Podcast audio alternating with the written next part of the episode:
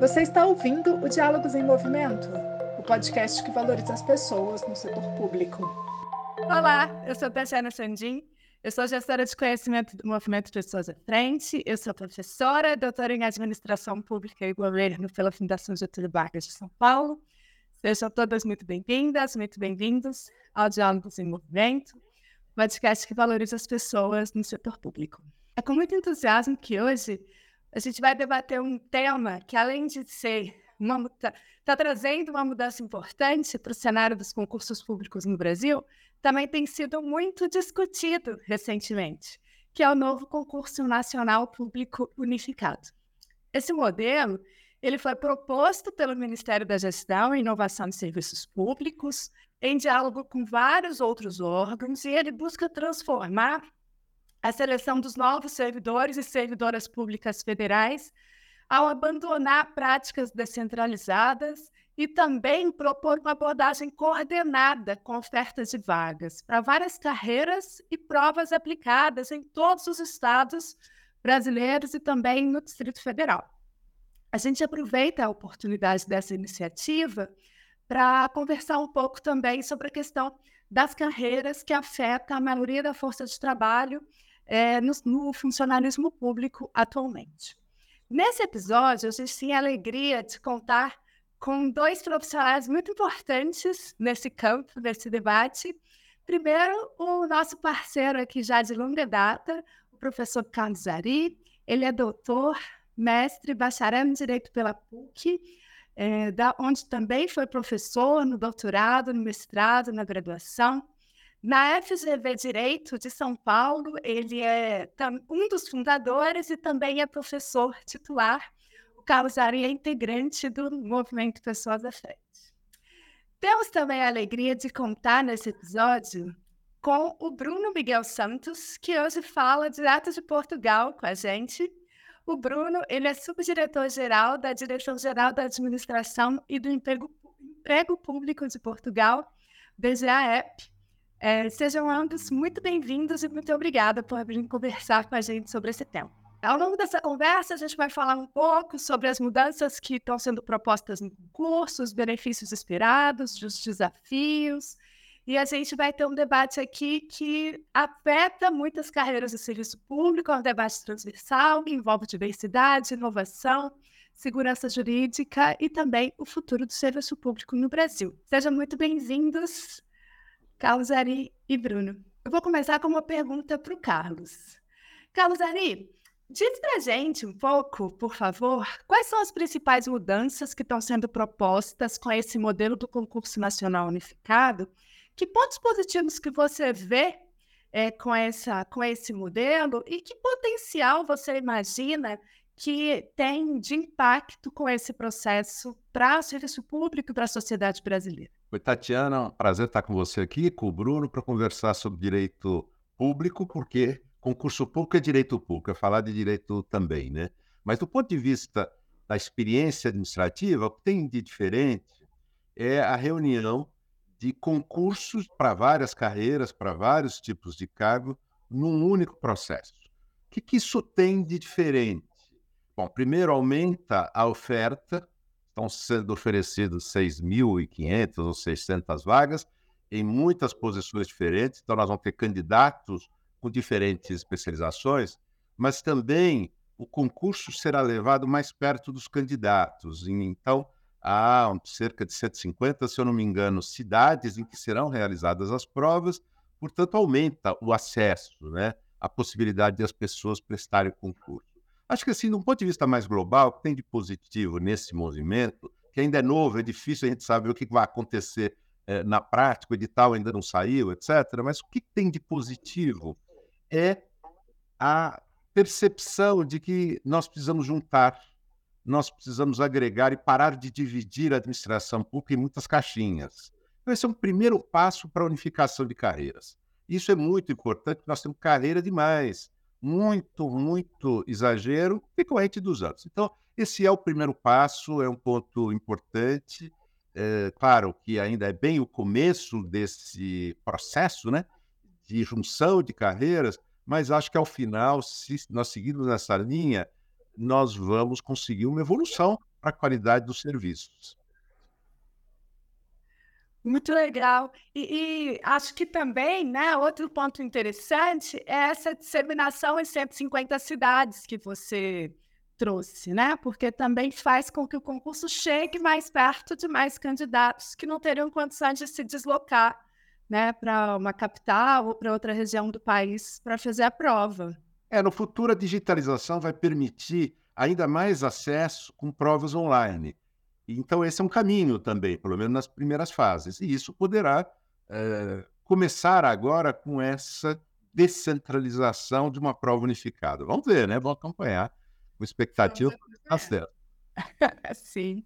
A gente teve a oportunidade de ouvir o Bruno um pouco na semana passada. Ele esteve aqui em Brasília, esteve também em São Paulo, em que ele contou para a gente sobre o modelo é, português e que, inclusive, já tem incorporado as provas online, né? Eu acho que essa é uma conversa que a gente precisa ter. É, é um pouco distante ainda da nossa realidade, infelizmente.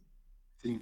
Tatiana, muito bom dia, obrigado por este convite. Também uma particular saudação ao Carlos Ari, por estarmos aqui juntos. É com muita honra que sinto que estou aqui perante um ilustre, este ilustre painel acima de tudo com o movimento de pessoas à frente, do qual senti-me apaixonado e sinto-me apaixonado. Uh, tenho aqui neste momento um adepto em Portugal e espero eu conseguir migrar aquilo que é a vossa experiência de know-how, não só nesta matéria, que é uma matéria de direito público, que é o procedimento, o recrutamento, que parece que não, mas é algo que é muito importante, não, não só na lógica do processo, do procedimento em si, que é complexo, é denso, é tenso, e procura ser um, um catalisador para, para reajustar equilíbrios e garantir um, ajustamentos, mas também, acima de tudo, porque também é uma medida de empregabilidade. Os Estados, através destes mecanismos de recrutamento, desenvolvem mecanismos de empregabilidade para garantir a contratação dentro e de acordo com um conjunto de pressupostos que são essenciais para aquilo que é a sua situação atual, designadamente para a melhoria do serviço público. E por isso aqui congratular o Estado brasileiro por esta grande conquista, por este grande avanço que vão realizar. De facto, é, será complexo, mas no que é complexo será rico na solução e aqui da, da, nossa parte também estaremos atentos para poder aprender com o Brasil naquilo que irá realizar e naquilo que será o seu resultado. De facto, nós também tivemos que tomar esta desde a ação de criar um procedimento diversificado, alargado a um conjunto do nosso vasto território, Portugal é uma pequena ilha, é um pequeno espaçozinho, é uma pequena cidade na comparação com o grande Estado que é o Estado do Brasil. Mas também temos as grandes, temos as grandes divergências, estas grandes disparidades entre o nosso litoral, entre o nosso, as grandes cidades e o nosso interior, em que as pessoas com maiores dificuldades de acesso correm o risco ou correriam o risco de ficar fora. E por isso temos desenvolvido um procedimento aquisitivo e aqui congratular e enaltecer de facto esta diversificação que o, este recrutamento unificado procura realizar, permitindo que ninguém fique para trás na oportunidade e na possibilidade de ter acesso e ingresso àquilo que é uma carreira dentro do serviço público. E por isso nós também, uh, uh, também o realizamos, nós neste estamos a fazer tudo através de um formato online, criámos um espaço que permitir esse acesso através de um regime de upload e download com uma limitação de dados para que toda a gente consiga realizar, mas também com a própria metodologia das provas, permitindo que através dos métodos de seleção nós não procuremos, e aqui é que é interessante, e por isso também estou muito curioso, qual é que será a metodologia que o Brasil, que o Brasil irá implementar na elaboração destas mesmas provas, que não sejam provas certificadoras de conhecimento, mas de reconhecimento de capacidades e competências de cada um dos candidatos no ingresso àquilo que são as ofertas formativas, são as ofertas de contratação que assim o realizam e se pretendem realizar. E, portanto, Uh, estou entusiasmadíssimo também para conseguir perceber que resultado final da aplicação nestas 150 cidades e qual é que será este mind concept que vai estar inerente à elaboração destas provas. Também dar aqui uma pequena nota muito rápida que através desta uniformização e desta procura de criar sincronização e a proximidade entre as várias carreiras, o Brasil vai, fazer um, vai ter aqui um fenómeno muito interessante que é o fenómeno depois da possível mobilidade uma pessoa que esteja dentro de um determinado serviço, com uma carreira que é comum a outro serviço, poderá construir aquilo que é um percurso profissional de sucesso, de realização interpessoal, porque assim poderá fazer mobilidade entre serviços na procura de outros projetos que também o venham capacitar e, acima de tudo, que esta pessoa, num terceiro serviço, também seja um encaminhador, um catalisador de novos conhecimentos, novas experiências, face àquilo que foi a última experiência profissional. Por isso, eu estou super entusiasmado em também acompanhar aquilo que será. Não vou concorrer, por certeza que ficarei excluído, porque de facto terão, terão candidatos muito mais interessantes do que eu, mas vou estar como observador para poder aprender com a vossa experiência. Muito legal ver sua animação com o nosso processo aqui, Bruno. A gente também tá, estamos animados e curiosos, né? Pra, como o Carlos Ari disse, é uma novidade. E assim, uma pergunta que não está no nosso roteiro, mas eu gostaria de fazê-la para o Carlos Ari, que toca num ponto que o Bruno trouxe, que é de fazer provas que não aferem a capacidade de decorar ou de aprender temas a priori, mas a capacidade de atuar em carreiras públicas, inclusive pensando na transformação muito rápida que a gente vem vendo no mundo do trabalho. Como é que você vê essa questão que tem sido aventada, né, Carlos Ari? A gente espera que as provas consigam eh, ter essa mudança de foco. Então, nós estamos num momento muito otimista desse debate da mudança do concurso público. A partir de, uma, de um diagnóstico, de uma percepção de que o modelo da decoreba, quer dizer, aquilo que a gente chama do concurseiro, fica anos e anos é, decorando conteúdos, né? É, está se esgotando. As pessoas reconhecem que isso não serve mais. Por que, que nós adotamos isso? O que, que aconteceu? Por que, que se faz assim? Para simplificar, para ficar mais barato e para evitar problema jurídico. Porque é muito mais fácil você contestar uma prova mais aberta, mais complexa, do que uma prova de múltipla escolha ou de marcar. As pessoas usam nomes diferentes para essa provinha banal de escolher entre alternativas. Essa dá menos conflito jurídico, né? Gera menos nulidade, mas também muito menos qualidade, né? O que, que nós queremos saber? Nós queremos saber se as pessoas têm habilidades diversificadas. A administração precisa de habilidades diversificadas. Um dos defeitos do concurso com provas de múltipla escolha é que as pessoas são muito parecidas dentro das várias carreiras. E nós não podemos ter pessoas muito parecidas. Elas têm de ser diversificadas. Imagine professores, professores do ensino fundamental. Os alunos precisam estar expostos a pessoas diferentes, a pessoas com origens diferentes, com formações diferentes, é, com é, experiências diferentes, com modo de ser diferente. Isso é muito importante. E para isso nós temos que dar um espaço para as habilidades, porque se nós continuássemos com essas provas de marcar, de múltipla escolha, nós vamos pegar sempre as pessoas que têm tempo para se dedicar, e isso supõe capacidade econômica, né, a uma preparação de conteúdo durante anos. Mas as pessoas que têm habilidade, desenvolveram habilidades no trabalho, elas não precisam fazer cursinho para desenvolver essa habilidade. A vida já vai desenvolvendo. A administração só precisa descobrir essas pessoas. Então, essa é a nossa expectativa. Como é que esse tema entrou na agenda? Há um projeto de lei no Congresso Nacional, foi aprovado na Câmara dos Deputados no ano passado, criando pela primeira vez no Brasil a Lei Geral de Concursos Públicos, justamente para ajudar nesse movimento de unificação e, sobretudo, de modernização dos concursos públicos. E um dos pontos importantes é prever que as provas têm de aferir habilidades.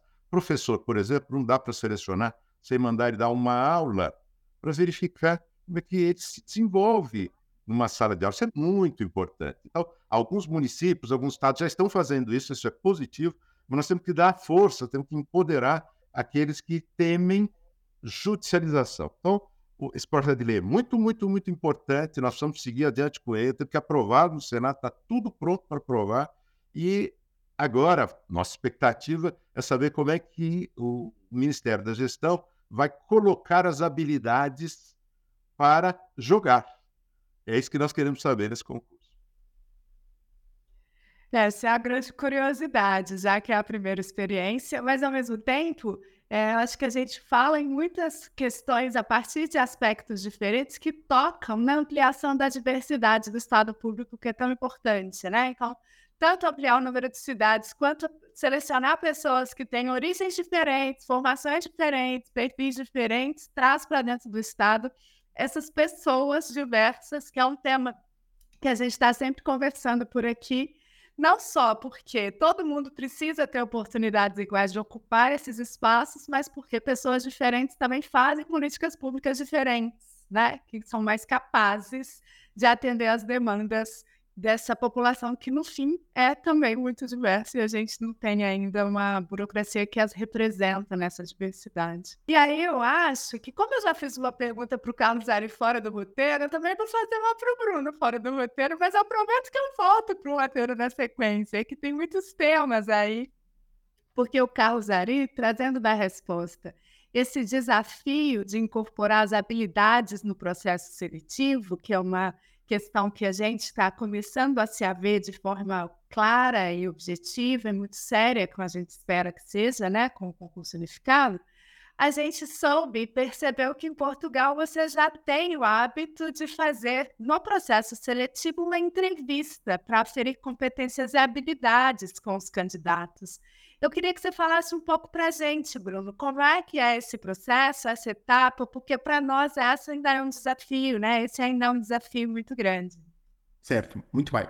Primeiro, dar nota que hum, este registro de termos pessoas diferentes, de termos uma diversidade naquilo que serão os candidatos, naquilo que poderão ser um potencial de ingresso de força humana na administração pública, permite-nos conquistar e obter aquilo que é a, a procura de, de, de, de contratualizar e obtermos talentos.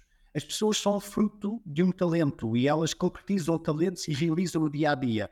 E esta possibilidade de podermos chegar a este volume também é a oportunidade de podermos captar talentos essenciais para que a administração pública possa crescer na inovação, possa crescer na visão estratégica e, acima de tudo, naquilo que é dar dimensão à missão política porque um político introduz naquilo que era a sua obrigatoriedade para, perante o seu público-alvo um dever, e um dever está associado a uma missão, que é aquilo que procura concretizar, conquistar, para depois poder ter o devido reconhecimento que foi no voto democrático e de cidadania que lhe foi confiado.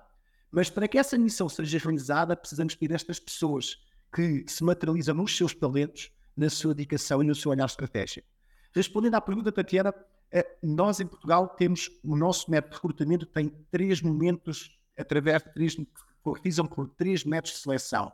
Um é uma prova de validação de conhecimento e de capacitação. O segundo é uma prova de avaliação psicológica. E estas duas provas são tramitadas num, num, num dispositivo uh, informático, através de uma plataforma, para nós podermos responder a uma massa de discussão de 20 mil candidatos. Eu sei que para vocês 20 mil candidatos vão ser poucos, mas para nós 20 mil candidatos é um fenómeno muito grande e não teríamos mesmo de toda a capacidade para fazer uma implementação de validação e de métodos de seleção uh, em, em, no real e no concreto. E por isso optámos por este método. Mas com os métodos de realização de prova através de plataformas informáticas, tem uma componente bem dispositiva que está associada à, à inexistência de singularidade à insistência daquilo que a pessoa poder demonstrar como é que realizaria ou como é que pode efetivamente demonstrar-se na sua personalidade, na sua forma de estar, uma resposta a um desafio concreto, ela é tramitada numa máquina e é a máquina que avalia, então torna-se essencial, numa fase ulterior, mais próxima do fim, uh, termos um método, um terceiro método que é a entrevista, que não é realizada pela DHEP enquanto serviço e quanto organismo especializado em recrutamento, mas esse já será realizado pela entidade, pelo organismo público que pretende contratar o indivíduo A e B. De uma forma muito resumida, para tentar aqui também introduzir um tema que eu sei que este não foi totalmente um, fácil de conseguir transmitir, porque é complexo, nós realizamos um procedimento de recrutamento com duas vontades declarativas face àquilo que é a escolha do candidato. A DAEP realiza até uma determinada fase é uma avaliação dos candidatos e depois vai ordená-los com de graduação de acordo com dois métodos seletivos e com uma validação inicial de candidatura, e depois a entidade final recebe candidatos ordenados de acordo com esta nossa graduação, uh, em número de três vezes mais as suas necessidades, para implementar e aplicar então este método de entrevista e reporta à DHIEP aquilo que é a sua avaliação. Nós combinamos, temos um match entre aquilo que são os dois resultados avaliativos, o nosso e o da entidade, e sai uma validação, uma aflição final, em que nós então comunicamos quem são os, os candidatos escolhidos. Isto permite que a entidade também consiga ter um papel muito importante na valorização, mas não o torna exclusivo e garante a democraticidade de todo aquele processo que já existe, realizado pela HIEP, que é transparente e bastante objetivo, que é definido por uma máquina e por um júri de validação, que permite depois, no resultado final, termos um processo de escolha já, de certa forma, é uh, determinado por, por duas vontades, mas que é simultaneamente reajustado através daquilo que é o contributo da HIEP e o contributo desta entidade. Esta entrevista é uma entrevista que está muito desenhada para aferir aquilo que são aspectos da componente da funcional e também de capacidade do próprio candidato em conhecer e demonstrar que conhece o organismo, o organismo que vai integrar, conseguir perceber quais são os desafios que aquele organismo se vê neste momento confrontado, para que ele próprio possa demonstrar, à luz das suas competências funcionais, das suas competências académicas e aquilo que é o seu perfil de pessoa, de cidadão e de potencial servidor público, como é que poderá ser uma mais-valia para aquele organismo e assim a própria entidade poder dar o seu contributo e a sua avaliação final. Muito obrigada, Bruno. Esse é um tema que a gente ainda precisa conversar muito sobre ele, não é, Carlos Ari? Voltando para o roteiro, eu tenho uma pergunta para o Carlos Ari, em que a gente vai explorar um pouco o seu conhecimento no campo do direito. Carlos Ari. É, o concurso ele traz mudanças muito abrangentes no processo, como a gente vem falando, né? Assim, é um processo bastante diferente do que a gente vinha vivenciando até então. Com o seu conhecimento como especialista do direito, quais são os desafios que o concurso unificado poderá enfrentar nesse processo que ele está propondo, que você já vislumbrou aí, analisando o que a gente já sabe sobre esse modelo? Boa pergunta, Tatiana. Eu diria que tem dois fatores que propõem desafios para nós. Um fator se chama cursinhos preparatórios para o concurso, que fazem pressão contra os concursos para os quais eles não conseguem preparar. Estão defendendo um negócio e cursinhos eles preparam as pessoas com conteúdo. Então, os cursinhos tendem a fazer lobby contra todas as inovações. Isso é um problema. Nós vamos ter que lidar com a comunicação, a qualidade da comunicação a respeito das inovações que se for introduzir, no sentido de valorizar habilidades, valorizar competências, fazer até cursos de formação como um, um integrante da, da seleção. Essa é uma coisa. A segunda, assim, do ponto de vista mais jurídico, é preconceito um preconceito que está arraigado no ambiente jurídico. Qual é o preconceito? O preconceito contra todo método de seleção que não seja hiperobjetivo. E por que, que nós chegamos a isso? É né? bom saber. Por que, que os juízes, em geral, eles desconfiam dos métodos, como o Bruno acaba de nos relatar, que são mais amplos, fazem uma avaliação mais ampla do candidato, porque eles temem que isso gere proteções, favoritismos ou perseguições. É uma preocupação legítima, né? Só que isso foi fazendo, no decorrer do tempo, que nós fizéssemos provas hiperobjetivas que não avaliam nada relevante. Se é para adotar objetividade total, nós temos que ter coragem. Vamos fazer sorteio. Não tem nada mais objetivo que sorteio. Se as pessoas acharem que sorteio, pela hiperobjetividade que ele garante, é a nossa opção para selecionar as pessoas para o concurso público, bom, então vamos para o sorteio. Mas escolher pessoas a partir de um modelo que favorece aqueles que têm mais tempo para treinar conteúdo e para decorar, isso é uma loucura. Então nós temos que eh, mudar. Ou vamos para o sorteio, ou vamos para outras formas de prova. Agora, o que, que garante a objetividade? Total, absoluta? Nada. Não existe possibilidade de uma objetividade total eh, computacional. Não existe isso. Agora, é possível controlar os favoritismos e as perseguições. E aí as avaliações coletivas servem para isso. Provas orais e, entrevistas já são feitas em muitas carreiras, inclusive para magistratura, por exemplo. Mas as provas são coletivas, as avaliações são coletivas com pessoas idôneas, e não uma pessoa só avaliando. E isso garante é, um filtro. E nós, claro, vamos aprimorar com o tempo. Então, é preciso um esforço de comunicação bastante grande para vencer os preconceitos e defender as novidades que venham, esperamos que venham, né, a ser adotadas, seja nesse concurso unificado, seja nos demais, até por força da Lei Nacional dos Concursos Públicos, que a gente aprova, uh, uh, espera né, que seja aprovada, né, nós temos que ter um esforço de comunicação para demonstrar, inclusive com exemplos como de Portugal, né, uh, os resultados positivos desses métodos de seleção, que são métodos de seleção sérios, apesar de não serem tão objetivos quanto um método tolo, que é de submeter as pessoas a provas malucas de marcar conteúdo. A gente ouviu na semana passada, no, seminário que o MG promoveu, do qual o Bruno participou, experiências internacionais que foram muito, muito interessantes, né? E aí o professor Fernando Fontainha, da UERJ, que é do... Ah, esqueci o instituto. Eu só, eu só sei o nome do instituto como antigo IUPERJ. E ele estava dizendo que na França as pessoas podem tentar três vezes o mesmo concurso. Na terceira negativa, o Estado entende que ele não tem perfil para aquela vaga. E aqui a gente tem os concurseiros profissionais que tentam oito vezes e que consomem aí recursos da ordem de 38 mil reais para algumas carreiras, como o estudo do IPEA demonstrou para a gente. Né? Então, de fato, a gente tem muita necessidade de mudar o modelo que concentra e reproduz desigualdades e que continua selecionando pessoas muito parecidas e sem o perfil que o Estado precisa. E aí, voltando nesse tema, que eu hoje acho que além de falar de concurso, eu falo só de diversidade, eu queria que o Bruno falasse um pouco para gente como é que ele tem visto essa questão da diversidade nos outros países, na Europa, em outras experiências que você tem contato, porque a gente tem visto é, algumas tentativas de fazer com que esse tema retroceda, né? Assim, recentemente a Suprema Corte dos Estados Unidos tomou algumas decisões que é, fazem com que a diversidade não seja mais uma prioridade, seja é, derrubada, como a questão das cotas raciais nas universidades, e aqui é um tema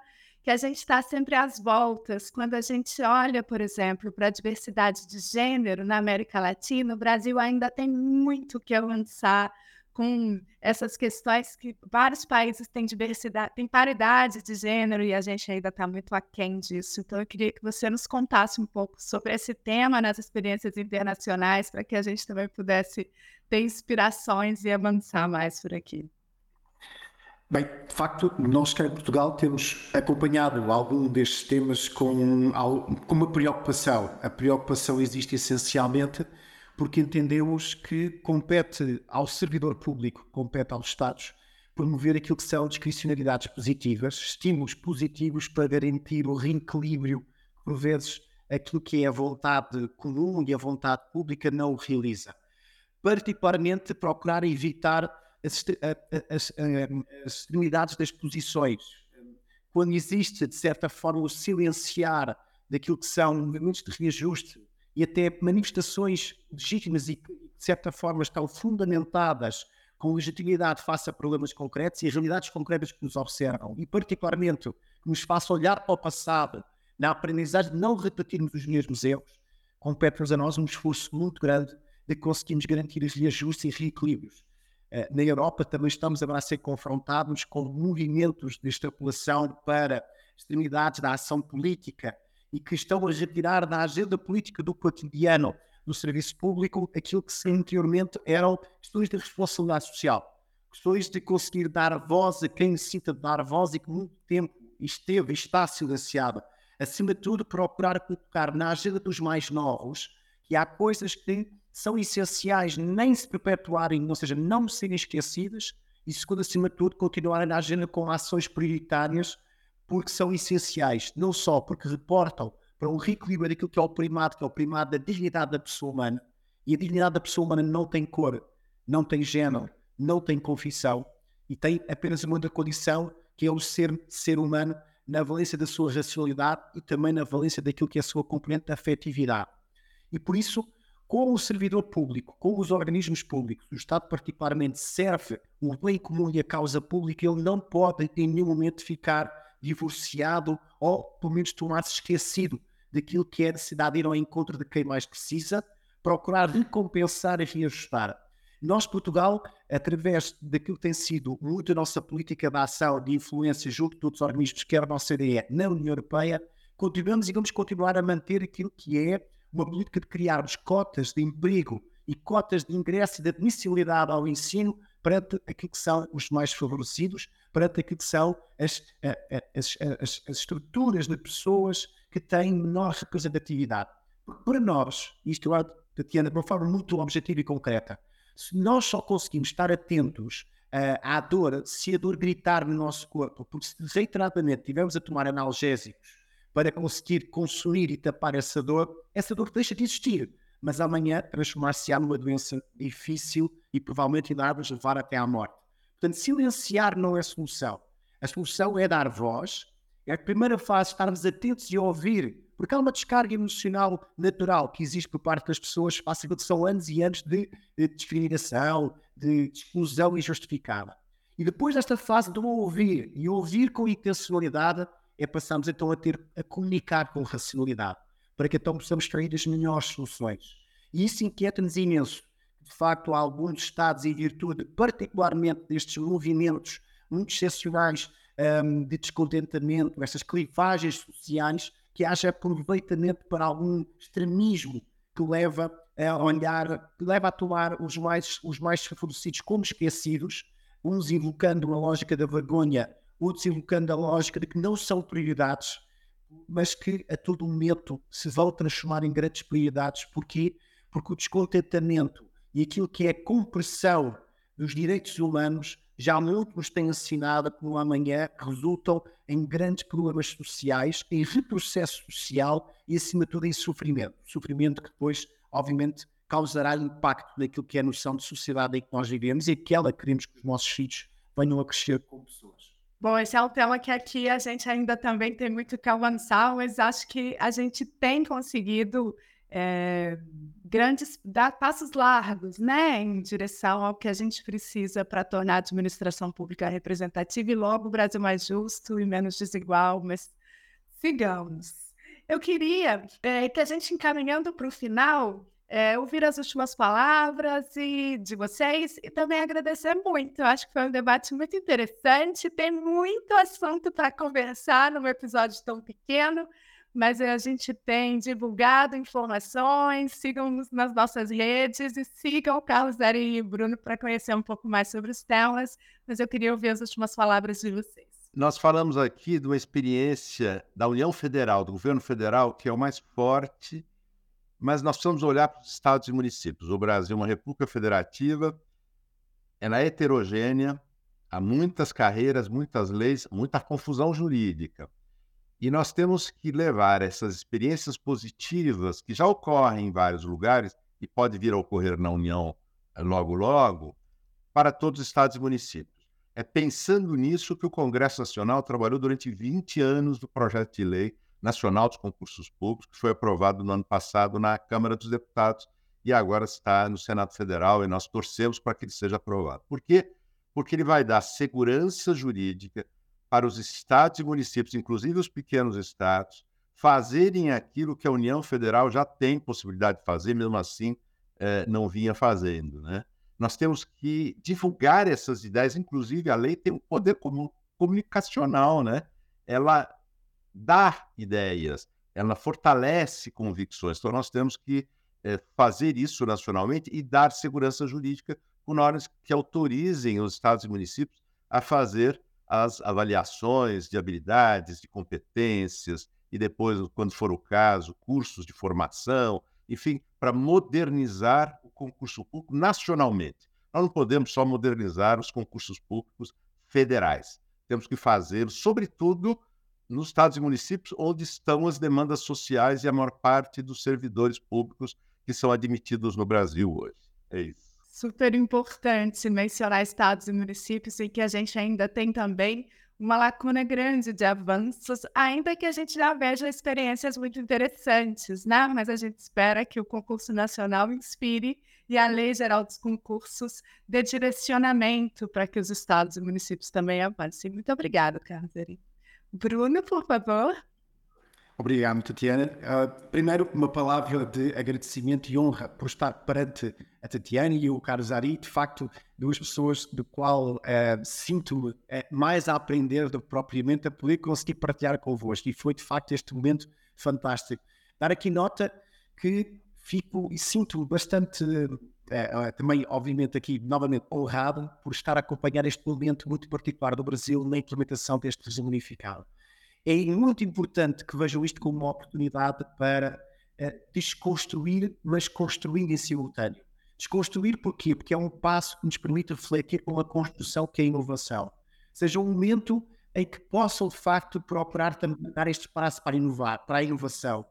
Inovar causa uh, instabilidade, inovar causa desconforto, inovar obriga-nos a refletir mas perante a riqueza da sociedade e perante aquilo que é o sentido de cidadania que eu encontrei no Brasil nesta última visita, tenho a plena certeza que reúne os melhores ingredientes para que essa inovação, que, que no ontem é um sonho, ou era um sonho, no amanhã seja uma verdade. Também dar aqui uma pequena nota no início que também gostaria de partilhar convosco, e de certa forma poderia aproveitar esta medida, este recrutamento unificado, como uma medida de empregabilidade. De empregabilidade na captação de novos talentos na relativa empregabilidade, na captação daquilo que poderão ser novas valorizações para aquilo que é entendido como o conceito de servidor público. Porque captando novos talentos, captando novas pessoas, com novos pensamentos, com novas linhas de ação e com um novo sentido de compromisso para a causa pública, também é de facto reestruturar aquilo que é a noção, o perfil e a missão do servidor público isso é algo que é importantíssimo conseguir concretizar e aproveitar. Por fim, dar aqui o último registro de que ficamos também deste lado do Atlântico a olhar diariamente e a acompanhar para que este recrutamento unificado através do, do, do Ministério da Gestão e da Inovação seja um sucesso e que esse sucesso se venha a traduzir naquilo que serão mais uh, desafios para o futuro na procura de encontrarem algo que garanta e que venha aqui a transportar a devida transparência, o reequilíbrio naquilo que é tão importante para o Brasil nesta fase de procurar se reencontrar, não só naqueles que têm sido até hoje pessoas bastante importantes e no perfil que são, naquilo que têm concretizado, porque a história é algo que não deve ser esquecida, mas também naquilo que é o abraçar de novas ações, novas influências, de novas pessoas que, de certa forma, com toda a certeza, irão conseguir tornar a vossa cidadania mais democrática, a vossa cidadania que já é tão colorida, mas mais ativa, mas acima de tudo uma cidadania para todos e que não deixará ninguém para trás. Obrigado. Eu que agradeço aos nossos convidados de hoje, Carlos Nari e o Bruno Miguel, por compartilharem essas valiosas perspectivas e as experiências com a gente. Muito obrigada e até o próximo encontro no podcast ou em outros momentos. Muito obrigada aos dois e eu desejo uma ótima semana. Até a próxima, pessoal. Foi ótimo. E assim concluímos mais um episódio e chegamos ao fim da terceira temporada do podcast Diálogos em Movimento, onde mergulhamos no universo do serviço público e suas transformações. Eu quero agradecer aos nossos convidados por compartilharem suas valiosas perspectivas e experiências conosco. Quero agradecer também a você, nossa audiência dedicada, por nos acompanhar Espero que tenham encontrado inspirações valiosas sobre o tema. Se você tem perguntas, comentários ou sugestões, não hesite em entrar em contato conosco. Ficamos por aqui, mas esse diálogo continua. Sigam nas nossas redes, arroba Movimento Pessoas à Frente.